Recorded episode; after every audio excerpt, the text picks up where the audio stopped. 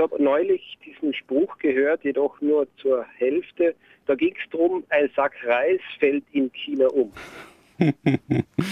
ja, wie, ich ja, ja, nie so gehört, genau. aber ich habe gedacht, das trifft jetzt genau, wenn ich so eine Sendung höre und anrufen kann, dann frage ich mal nach. Ja, das sagt man immer, also ich weiß gar nicht, wann man es sagt, Herr Essig, aber ich habe es auch schon oft gehört, jetzt fällt gerade ein Sack Reis in China um.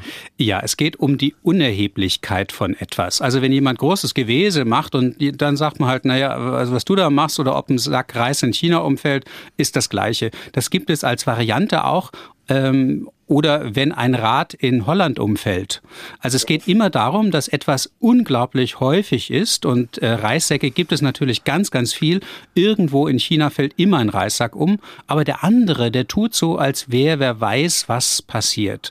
Und äh, da geht's also um die Unerheblichkeit. Durch die pure Masse von Reissäcken in China wird dieses herangezogen als, ach komm, reg dich doch ja. nicht auf. Das ist genauso wichtig oder genauso interessant, wie wenn in China ein Sackreis umfällt. Aha, ja wunderbar. Danke für die Erklärung. Oder Bitte? wie wenn in den USA eine Cola-Dose ausgetrunken wird. Ja, ja, wir arbeiten noch ein bisschen dran. Hm, Muss noch ein bisschen war nicht so gut, oder? zugespitzt werden. aber, aber ja, so Eulen nach Athen tragen oder Handys nach Seoul oder. Handys nach Seoul ist auch nicht schlecht.